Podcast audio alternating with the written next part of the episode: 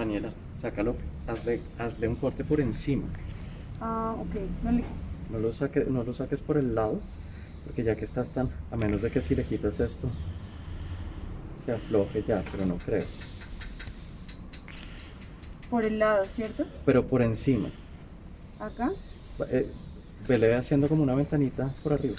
Ah, ok. ¿Desde acá? Ush. Como que ya. Ay, Felipe está precioso. ¿Qué es eso? Uy, mira. Es la base. Sí. Estoy viendo si tiene sello, pero Y aquí hay otro hueso. Ahí hay.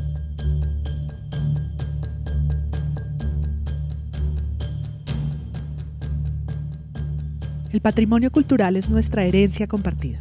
El patrimonio cultural es el lugar y la práctica que nos vincula. El patrimonio cultural es el lugar de la memoria.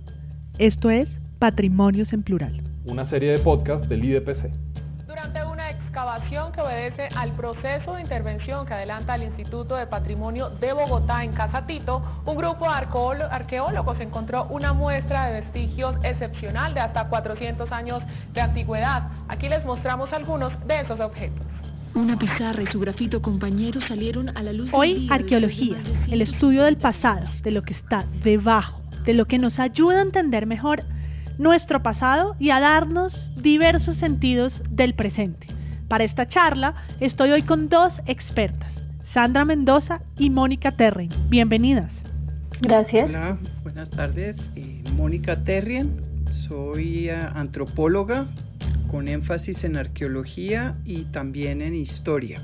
He tenido una larga carrera en arqueología, en proyectos en distintas ciudades, pero particularmente en Bogotá. Y eh, pues actualmente soy directora de la Fundación Erigalle, donde pues es un centro de investigaciones también con énfasis en patrimonio cultural en general.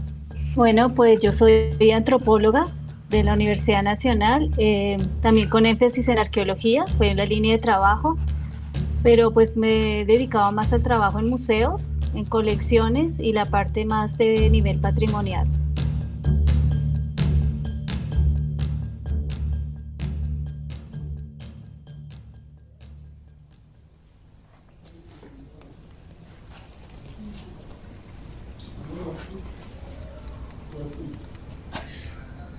Quisiera arrancar por una duda personal.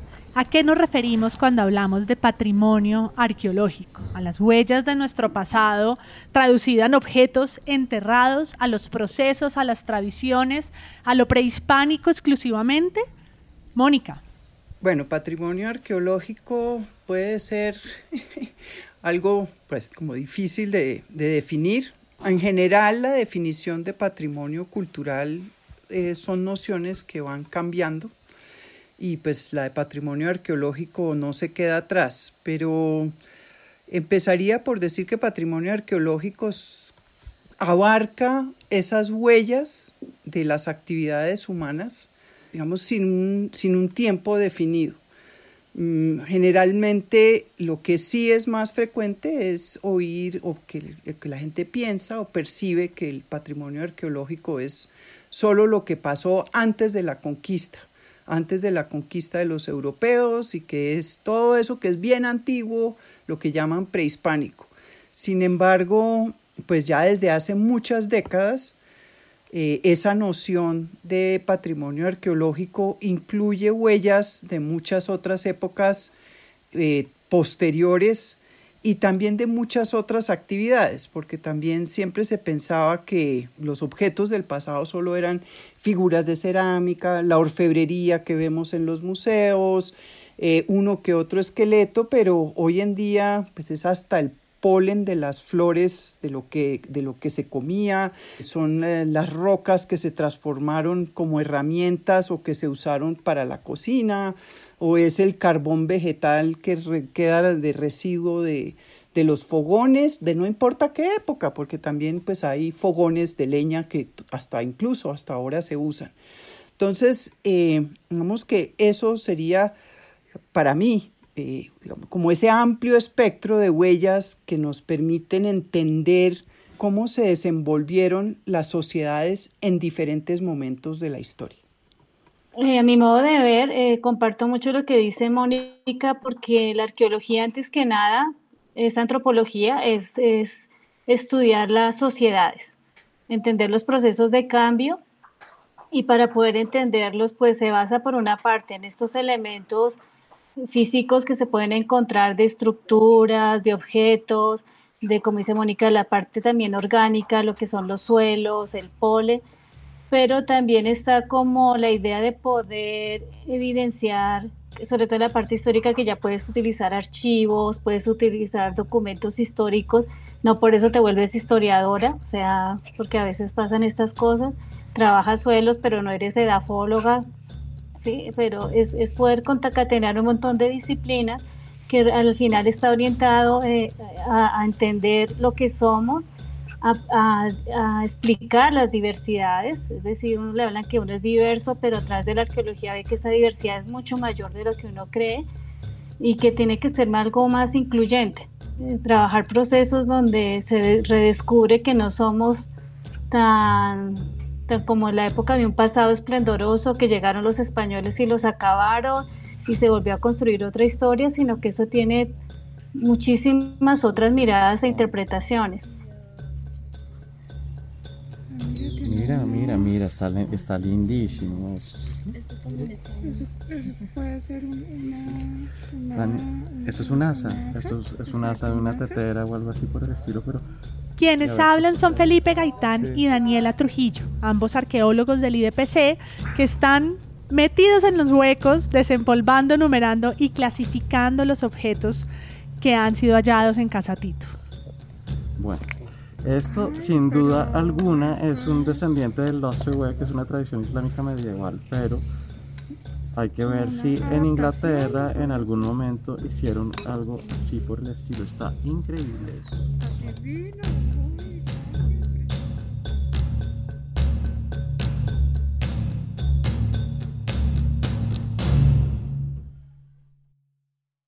Quiero preguntarles cómo la arqueología nos ayuda a construir sentidos de diversidad, cómo desmitifica imaginarios como tan blancos y tan españoles que han estado presentes. Cada nuevo aporte, cada nueva excavación nos va aportando nueva información que complementa lo que sabemos, pero no solamente complementa lo que sabemos, sino que además eh, da una nueva mirada a las historias que conocemos. Me voy a referir particularmente a Bogotá, que ha sido mi reto frente a, digamos, a las grandes narrativas que existen sobre la formación de la ciudad. Eh, de una parte, pues primero entender que Bogotá misma, desde la arqueología, es muy diversa y compleja. Eh, se nos olvida, y tú mencionabas historia reciente, y se nos olvida la historia muy reciente de Bogotá, es, es fácil olvidarlo, como Bogotá en 1954 con Urba, seis municipios que tenían su propia historia, que tenían su propia trayectoria pasada, lejana, compleja, más, más sencilla, con muchos habitantes, con pocos habitantes, y de pronto Bogotá la absorbe en 1954. Entonces, desde el patrimonio arqueológico vas a tener múltiples historias son historias paralelas. A veces el, centralismo mismo de Bogotá, no solamente de ese mismo centralismo que existe en el país, sino ese centralismo en Bogotá se refleja en las grandes narrativas, como digo.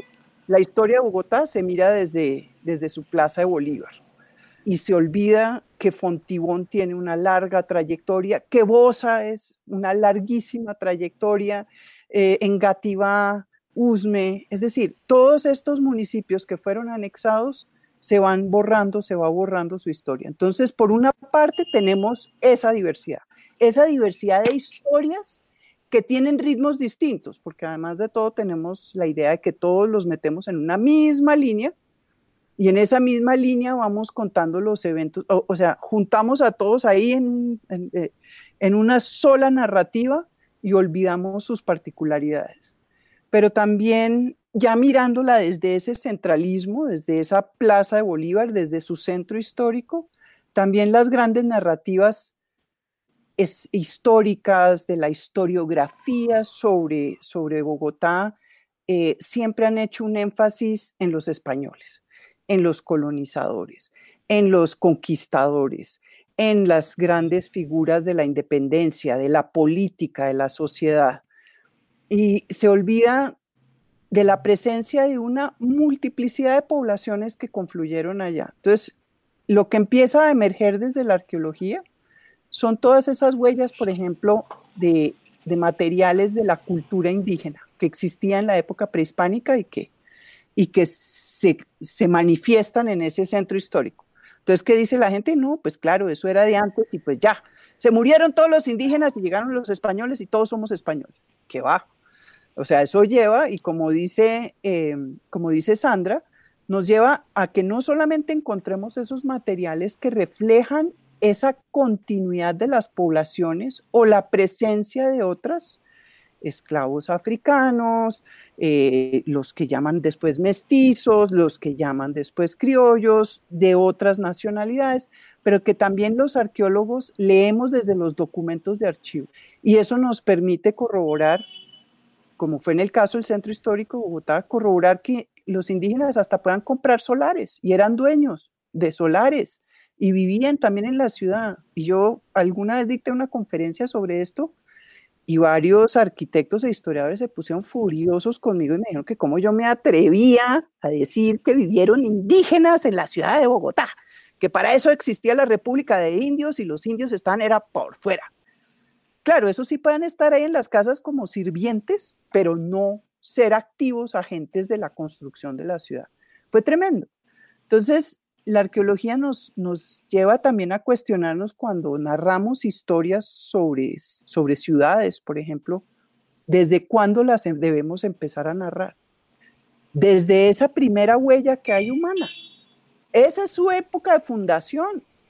Esa es su época de fundación del territorio, de construir ese territorio y de amoldarlo a, eh, las necesidades para la supervivencia y para poderse reproducir. La, la, arqueología contribuye mucho a poder contar una historia mucho más diversa y mucho más incluyente. Bueno, yo entiendo, lo miro también como lo dice un poco Mónica, y yo sí soy de la línea que somos antropólogos del pasado, o sea, que estamos mirando el proceso y, comunidades. Eh, estoy de acuerdo con Mónica, pues lo resume, muy bien lo que es la diversidad y pienso que fenómenos que estamos viviendo ahorita, ¿cómo los verían los arqueólogos en el futuro?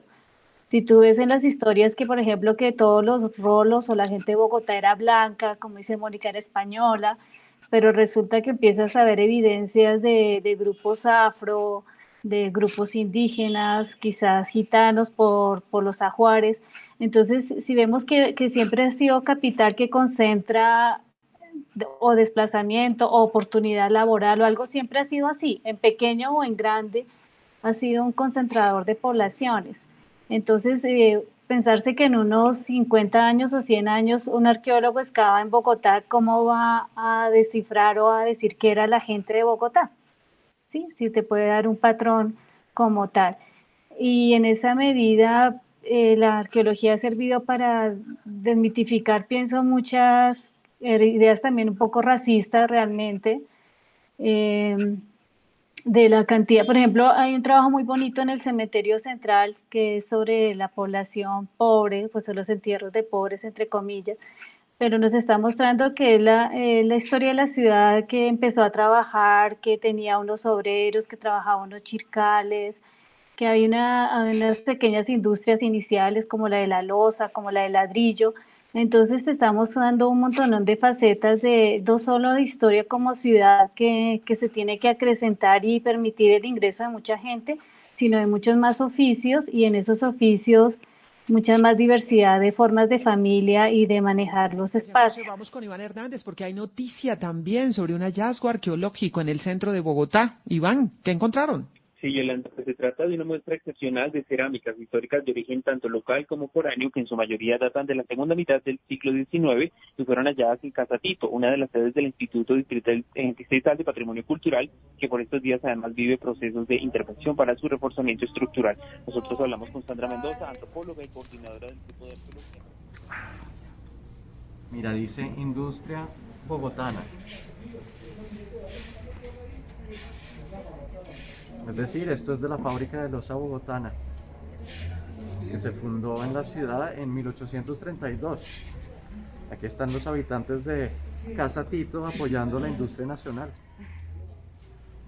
En esta disputa de relatos tan fascinante, ¿cuáles dirían ustedes que son los sucesos, procesos, hallazgos que en Bogotá han ampliado esas miradas? Uno que siempre me ha gustado es el tema del, del manejo del agua, el manejo del agua en Bogotá.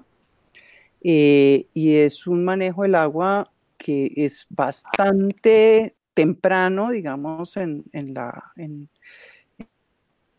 la historia de la, de la, presencia humana en lo que es la sabana de Bogotá y lo que después pues, se configuró como la ciudad de Bogotá. Se trata de unos hallazgos que están sobre todo concentrados en, en Fontibón. Eh, es muy interesante. Entonces, empecemos por ahí. El río Bogotá. El río Bogotá, pues es para nosotros algo hoy en día muy importante, otra vez con esta mente ambientalista, ecológica, pero hay un trabajo muy interesante sobre el río Bogotá, en particular sobre un aspecto de, de, de este caudaloso fuente de agua. Eh, cuando el río Bogotá viene por la garganta eh, de Cota hacia Suba, el río Bogotá se canaliza y coge un impulso grandísimo. Entonces, ese impulso grandísimo, después de, de venir con fuerza, pensemos hace mil años, mil quinientos años, eh, después de venir con fuerza, ese río por toda el área de Engativá y Fontibón se inundaba esa, esa, esa parte, esa parte de, de, de, Bogotá. Una tierra más baja y por ende pues difícil de controlar.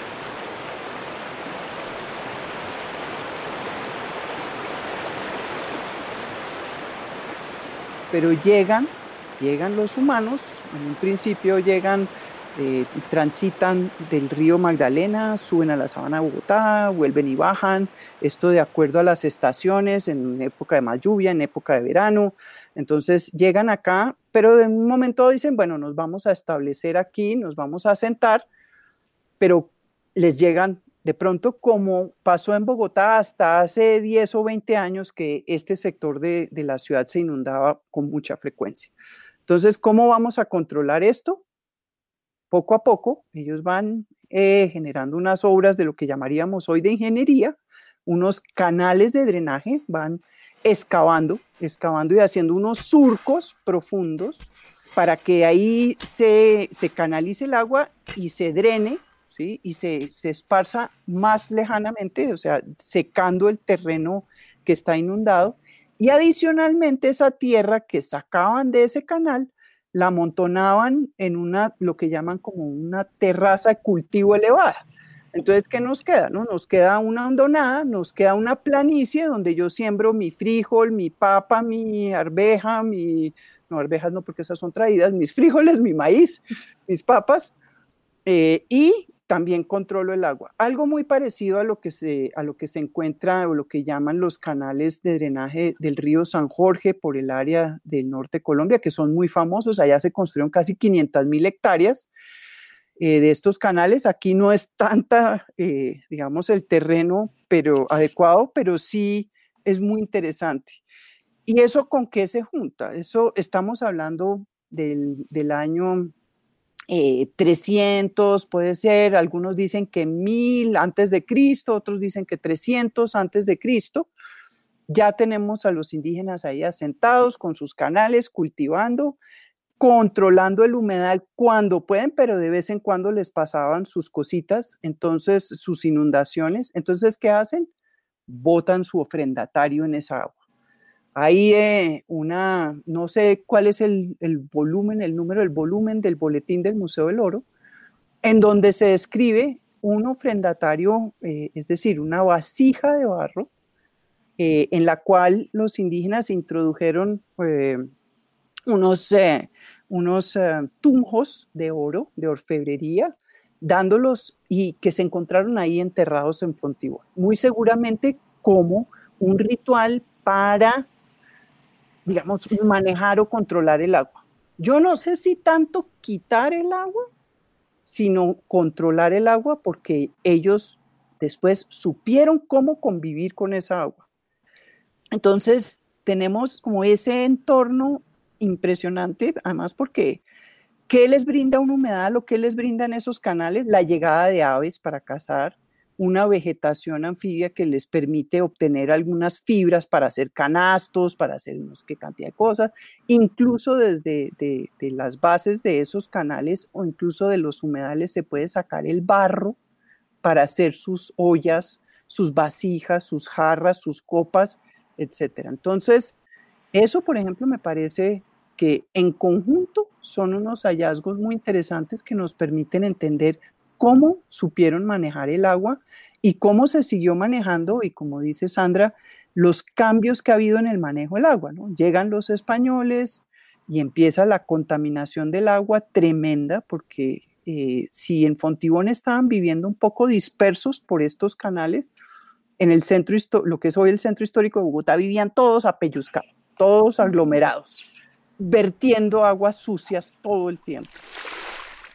Aguas sucias que yo creo, finalmente, por lo que vemos, terminaban drenándose hacia el río Bogotá y son posiblemente las que causaron las epidemias o aceleraron las epidemias y, las, digamos, las enfermedades y la muerte de muchas comunidades indígenas que vivían alrededor de estos cuerpos de agua, ¿no? En Suba, en Engativá, en Fontibón, en Bosa, en Suacha, en Tunjuelo.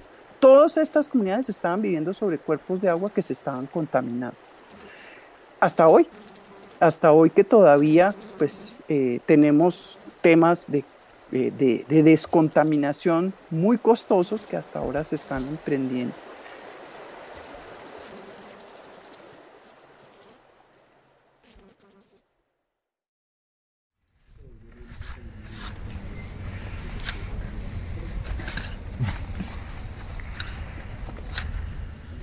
Hola Daniel, Hola Felipe. Cuéntame qué te has encontrado por aquí. Pues por ahora tenemos una vértebra de pescado. Una vértebra de pescado, está grande, ¿no? Está gigantesca, más grande de las que hemos encontrado. Entonces esto debe ser un bagre.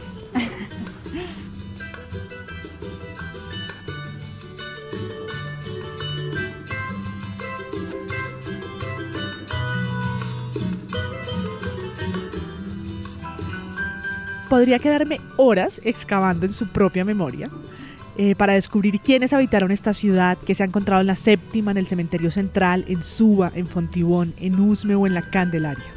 La arqueología que nos amplía los relatos y que nos ayuda a entender quiénes somos y para dónde vamos. Hasta aquí Patrimonios en Plural Podcast. Gracias a Mónica y Sandra por la charlada y a ustedes por la escucha. Estamos en todas las plataformas de podcast. Ayúdennos a difundirlo. Soy María Paula Martínez, gracias a Nubia Velasco en la producción y al Oro Podcast en la edición. Chao y nos vemos en el próximo. ¿Qué más tenemos por aquí? Mira, y es que hay más, hay dos. Sí. Bueno, Hay, hay más, también hay de pronto fragmentos de, de huesos largos de animales, no sé, como, aquí hay como res. según lo que hemos encontrado, con lo demás puede ser res o puede ser cerdo. Eh, um, en cuanto a cerámica, hemos encontrado